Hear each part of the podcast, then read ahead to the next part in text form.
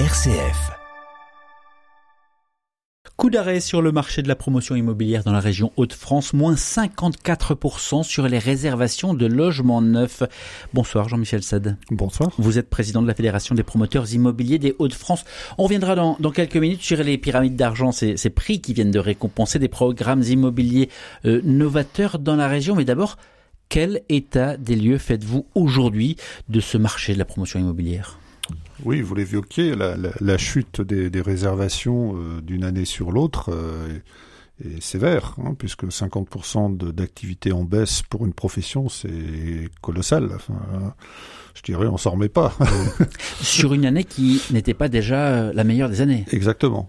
Hein, C'est-à-dire qu'on est parti maintenant sur des tendances où le, la, le volume de production de logements est largement en deçà des attentes pour répondre aux besoins euh, que ce soit du logement d'ailleurs, euh, enfin du logement neuf, hein, j'entends, euh, mais que ce soit du logement en accession ou du logement social par ricochet, puisque les, les opérations sont très mêlées entre du logement en accession à la propriété et du logement locatif social.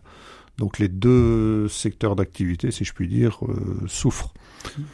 La baisse n'a jamais été observée depuis 30 ans. Elle entraîne toute la filière euh, construction dans la crise. Les facteurs, alors ils sont nombreux, hein, euh, mais tout de même, euh, on a tendance souvent à imputer la responsabilité au taux, au taux d'intérêt. Est-ce que c'est le principal facteur? Quels sont-ils? Alors effectivement, l'immobilier, j'allais dire par définition, est un secteur qui a besoin d'énormément de financement que ce soit pour les opérateurs eux-mêmes, que nous, pour produire les logements, on a besoin de se financer, donc on a besoin de faire appel au marché. Et puis nos clients, que ce soit des clients entreprises pour des bureaux ou des clients particuliers pour des logements, euh, ils ont besoin de se financer aussi et d'aller chercher des, prêts pour financer leurs projets. Et effectivement, on a vu sur une année, euh, dans la suite du, conflit en Ukraine qui a généré des, fortes augmentations des, matériaux et donc des prix de revient euh, de, de, fabrication des différents objets qui participent à la réalisation de nos, nos, projets. Donc cette augmentation très rapide qui a généré de l'inflation et qui a conduit euh, la Banque centrale européenne à remonter ses taux directeurs pour juguler l'inflation. La conséquence, effectivement, ça a été l'augmentation très rapide, en très peu de temps, des taux d'intérêt, puisque de mémoire, euh, il, y a, y a, à peu près euh, 12-14 mois, hein, l'été 2022, euh, on était encore sur des taux d'intérêt pour un taux de 20 ans de mémoire aux alentours d'un et demi pour cent. Et je dirais que maintenant. Mais est-ce que ces taux étaient normaux? Est-ce que ça vous semblait euh, logique et viable? Alors c'est sûr qu'on on, on s'habitue aux conditions qui sont favorables, hein, que ce soit un particulier ou un professionnel.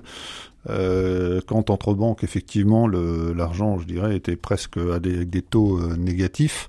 Ça veut dire que l'argent n'avait plus de coût, euh, finalement.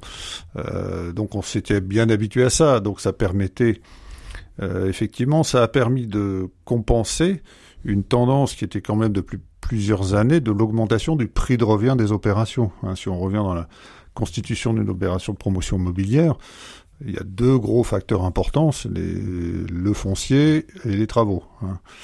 Euh, le foncier, on sait qu'on n'est pas dans une, une, comment, une notion d'extension urbaine, hein, puisque les, toute la réglementation actuelle pousse à, à, revenir. à reconstruire mmh. euh, la ville sur la ville.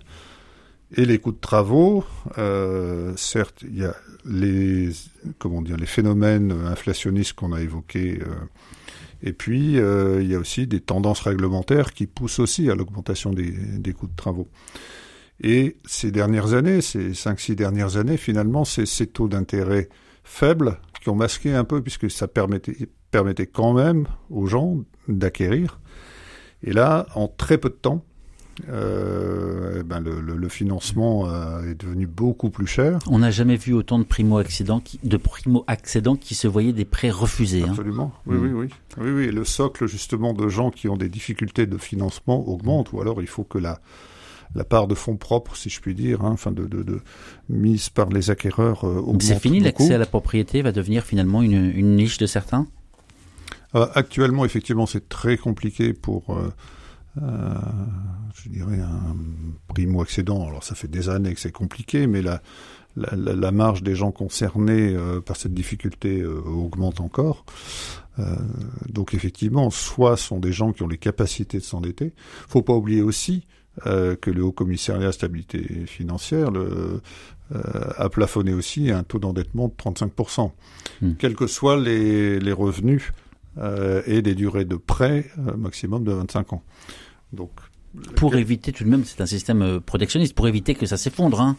Oui, enfin pour protéger l'acquéreur, hein, hmm. c'est leur argument, pour éviter le surendettement des ménages, ce qui en soi est, hmm. est une bonne intention, mais on peut penser que quelqu'un qui a des revenus de 100 000 euros par an, euh, mmh. avec 35%, il, enfin voilà, avec 65% de restant à vivre, ça va, il peut peut-être euh, s'endetter un petit peu plus par rapport à quelqu'un qui a 40 000 euros. Là, on peut comprendre euh, et on pourrait ajuster un petit peu justement ce, ce, taux en fonction des revenus des gens. C'est intéressant ce que vous dites, Jean-Michel Assad. Je rappelle que vous êtes président de la Fédération des promoteurs immobiliers des Hauts-de-France parce que certains leviers, alors vous venez d'en signaler un, existe peut-être, mais je voudrais revenir sur euh, ce courrier. Il y a il y a six mois exactement, hein, les, acteurs de la construction du, logement. Alors au-delà hein, simplement de, la fédération que vous représentez, mais tout de même la fédération était signataire. Euh, les acteurs avaient écrit au président de la République une forme en, lettre, en forme de de cri d'alerte, d'appel à réaction, surtout de demande de plan d'urgence. Les professionnels appelaient, je cite, un électrochoc de mesures immédiates et puissantes, plus qu'une énième concertation. Elles appelaient Emmanuel Macron à l'expression d'une volonté présidentielle claire et ambitieuse avec des mesures chiffrées et un calendrier de mise en place rapide de moyens financiers adaptés.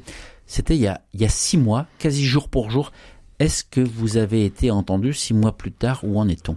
Non, non, on peut dire non pour hmm. répondre simplement, euh, puisque les mesures prises effectivement sont, j'allais dire, quasi inexistantes, hein, puisqu'il y a eu quelques mesures sur une extension de zonage euh, en zone B1 pour permettre, faciliter à l'investisseur et aux investisseurs institutionnels de, de, de, développer leurs acquisitions dans le logement intermédiaire. Il y a eu le PTZ qui a été maintenu et un peu euh, étendu à, à certaines zones, mais euh, fondamentalement, ça ça remet pas en cause et ça facilite pas euh, la, production de logements. Effectivement, la prise de conscience commence à se faire, euh, y compris au niveau du, gouvernement, par le, biais d'ailleurs de, députés, sénateurs, etc., qui rencontrent les gens dans les territoires, qui se rendent compte que le problème du logement, qui était déjà un problème dans les permanentes, permanences des différents députés, est plus que jamais vrai. Et donc, les, ils commencent à avoir la, la pression à alors, juste des concitoyens. À quoi appelez-vous? Ah bah effectivement, le, la, je dirais la, le, le, cadre dans lequel nous évoluons, pour l'État en tout cas, on sait que les marges de manœuvre sont très faibles puisqu'il y a la problématique de notre dette hein, qui a des mmh. de, de, de l'impact sur les taux d'intérêt, les taux directeurs euh, de, et donc la dette euh, de la France. Donc on sait que pour l'instant, c'est Bercy qui pilote un peu, euh, pour faire simple, la, politique gouvernementale. Donc, euh, toutes les mesures qui peuvent être prises ne doivent pas avoir trop d'impact euh, sur les finances du pays. Donc, nous, on a fait quelques propositions. Alors, certes, qui ne sont pas c'est pas la panacée, mais c'est par petites touches. On va pas tout résoudre en une seule mesure, on le sait bien. Mais par exemple, c'était de dire de favoriser euh, la transmission d'un parent ou grand-parent à ses enfants ou petits-enfants dans le cadre de l'acquisition d'un logement neuf, pour peu que ce soit une résidence principale, et d'exonérer de transmission la, la, part à définir euh, que, que, que, cette personne mettrait dans l'acquisition d'un logement. Alors vous allez me dire, effectivement, ça concerne une, une marge de une clientèle très très favorisée, mais bon, ça permet aussi de le faire. On a proposé aussi justement de favoriser le logement intermédiaire, puisque vous savez que le logement intermédiaire était piloté par le est toujours piloté par le Pinel d'ailleurs actuellement. Euh, mais le gouvernement ne, veut pas reconduire le Pinel ou tout autre dispositif pour l'instant, considérant que ça a trop d'impact sur les finances par la déduction fiscale que ça génère, et donc veut plutôt orienter le logement intermédiaire vers des institutionnels type Caisse des dépôts et consignations, Action Logement, qui achèteraient des logements. Bon, nous, ce qu'on disait, c'est qu'il faut que les particuliers puissent faire la même mmh. chose, euh, et en bénéficiant, comme ces organismes, d'une taux de TVA réduite à 10%, d'une exonération de taxes foncières euh, pendant 15 ans, euh, pour favoriser le logement intermédiaire, puisque ne faut pas oublier que le logement, loin d'être une comment dire, favoriser de, le côté rentier de l'acquéreur, mais c'est plutôt pour beaucoup de nos acquéreurs un complément retraite puisque ça permet pendant son activité professionnelle de bénéficier du taux euh, de l'effet de levier de l'emprunt, d'acheter un logement complémentaire pour arriver au moment de la retraite et percevoir un revenu euh, ce complémentaire. Que vous, ce que vous dites, c'est que c'est aussi une certaine vision de la société finalement quand euh, le logement effectivement finance une partie de, de, la retraite des particuliers qui, qui voient leur pension trop faible, donc forcément ça, ça compense. Jean-Michel je rappelle que vous êtes président de la Fédération des promoteurs immobiliers des Hauts-de-France. Quel est l'impact de la ZAN, la zéro artificialisation nette des sols, dans, euh, dans la direction euh, empruntée par les professionnels? Alors effectivement, c'est le, j'allais dire, ce qui est rare est cher. Donc, mm. si on raréfie le foncier, le prix du foncier augmente. Hein. Donc, euh, comme je disais tout à l'heure, c'est une des deux composantes principales du prix de revient d'une opération.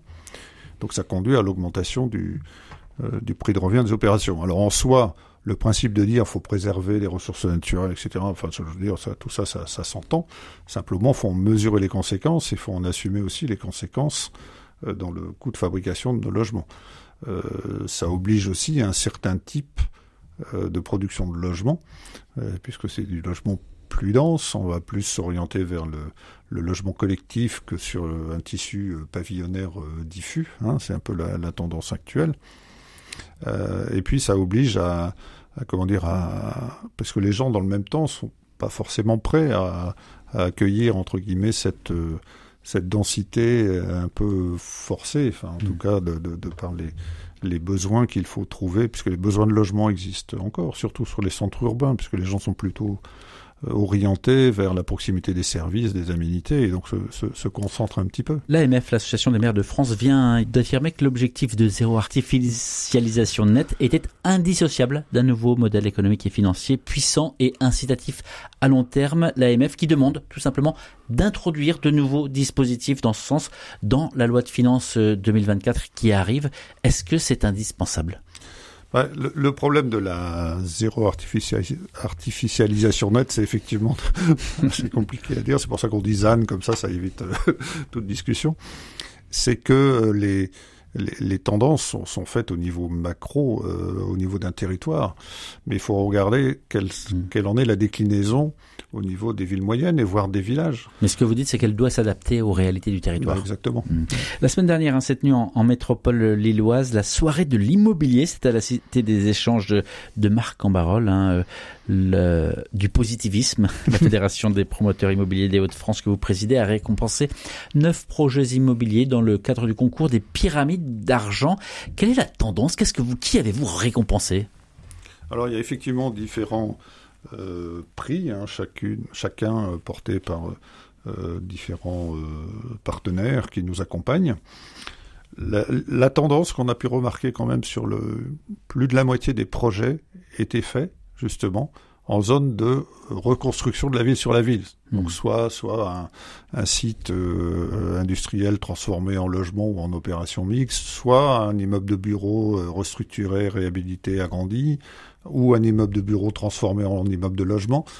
Donc on est là pour le coup euh, en plein dans le, ce que des conséquences de la de, la, ZAN, hmm. et de la réutilisation du foncier avec quand on dit réutilisation, c'est même amélioration du cadre, euh, puisque souvent ça s'accompagne d'un aménagement euh, plus qualitatif, de l'intégration de plus euh, d'espaces verts, avec des bâtiments plus vertueux. donc ça, c'est quand même une tendance forte sur notre métropole. Mais est-ce que, à vous écouter, on, sent le, grand élan de la transition écologique qui, eh bien, finalement, qui, qui s'impose dans, dans, le, dans la construction de demain? Est-ce que, est-ce que, à la vue de cette transition, euh, la rénovation pourrait prendre le pas sur ce que l'on appelait la construction? Euh, non, il faudra toujours les deux. Alors je pense qu'effectivement la, la, mise à niveau du parc existant est plus que nécessaire, puisqu'il y a ce qu'on appelle les, les, passoires thermiques. Mmh. Euh, il ne faut pas oublier que le neuf, euh, la production du neuf, en temps normal, c'est en, peu près 1% du parc. Vous voyez, l'impact du neuf par rapport au parc existant, il est, il est minime. Donc il faut traiter le parc existant et notamment les, les fameuses classes F et G euh, dont on parle beaucoup en ce moment. Mais on ne pourra pas tout faire. Il y a des, des logements d'ailleurs où euh, l'investissement est tel dans leur habitation qu'il vaut mieux construire du neuf. Hmm. Euh, donc c'est voilà, c'est un peu du, du, cas par cas.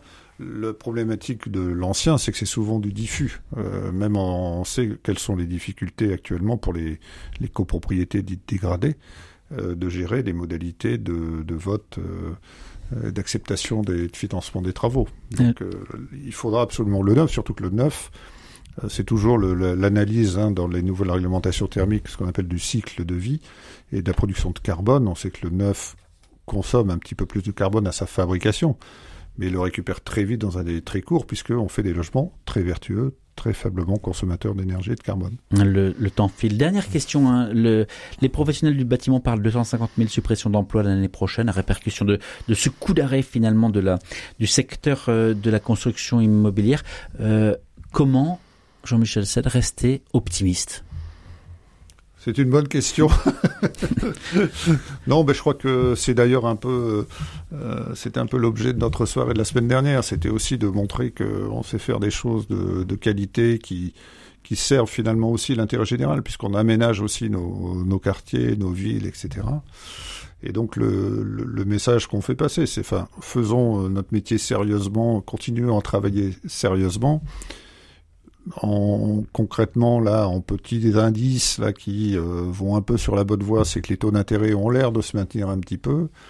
Euh, on surveille tous l'inflation, hein, euh, le, gouvernement plus que nous et la Banque centrale européenne aussi, mais s'il y a ne serait-ce qu'une stabilisation pour que les gens comprennent que bah, déjà les taux d'intérêt vont se stabiliser sur ces, ces bases-là, il faudra aussi expliquer, je pense, qu'on ne va pas redescendre comme euh, au taux qu'on a connu précédemment. Mais ce qui fait que les gens ont eu du mal à se financer, c'est cette vitesse de changement de, paradigme, je dirais, en un an de temps, où ils se projetaient en faisant leur projet avec un taux à 1,5, et puis ils se réveillent au moment de passer chez le notaire, et le taux est à 3 ou 3,5, et donc ça passe plus.